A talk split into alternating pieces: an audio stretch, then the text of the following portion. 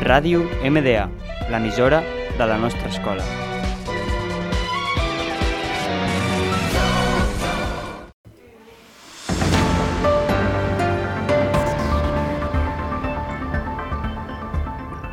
Hola, muy buenos días queridos oyentes, bienvenidos un día más a la radio MDA y programa Amanecer. Hoy como siempre me acompaña mi compañero Andreas y yo que soy Catherine. En la noticia de hoy hablaremos de Miguel Gallardo. Dibujante Miguel Gallardo, creador de Makoki y de María y yo. Era un escritor que pasó del underground en los años 70 a relatar la historia de su hija autista con una obra que transformó el cómic español. Varias de sus creaciones más exitosas partían de su propia vida, su, su familia o sus recurrentes viajes. Un largo silencio, en concreto, relata los recuerdos de su padre, soldado, republicano en la Guerra Civil Española, y fue una de las primeras obras literarias que ya en el 1997 recuperaba la memoria y la dignidad de los perdedores del conflicto. María y yo, en cambio, se centraba en el autismo de su hija, que tenía 12 años cuando se publicó la primera edición de la novela gráfica en el 2007. La obra supuso toda una revolución en el TVO nacional, justo en el mismo año en el que Paco Rocaba Roca lanzaba otro cómic tan brillante como el arriesgado. Arrugas Gallardo se atrevía a contar un tema tan íntimo y espinoso en un cómic, repleto de ternura y de humor, pero sin miedo al dolor.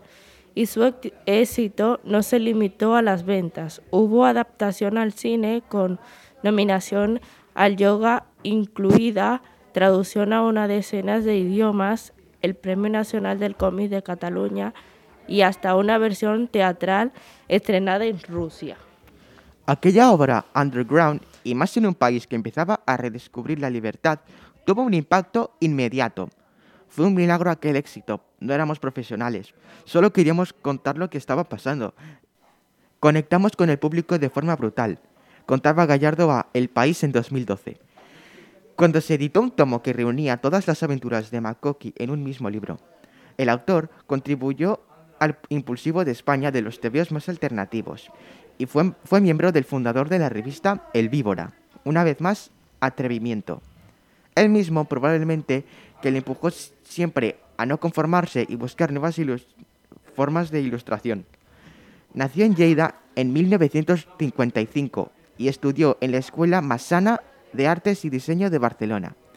Trabajó para revistas de historietas como Star o Bésame Mucho y para los medios como The New York Times, The New Yorker, The Washington Post o El País. La mayoría de las veces escribía y dibujaba todo él solo, aunque también se juntó con Paco Roca para contar las vicisitudes de ambos en el Emotional World Tower, de ellos itinerantes. Buenos queridos espectadores, llegamos al final de este programa de radio y de esta noticia que ha conmovido el corazón de todos. Hasta la próxima semana.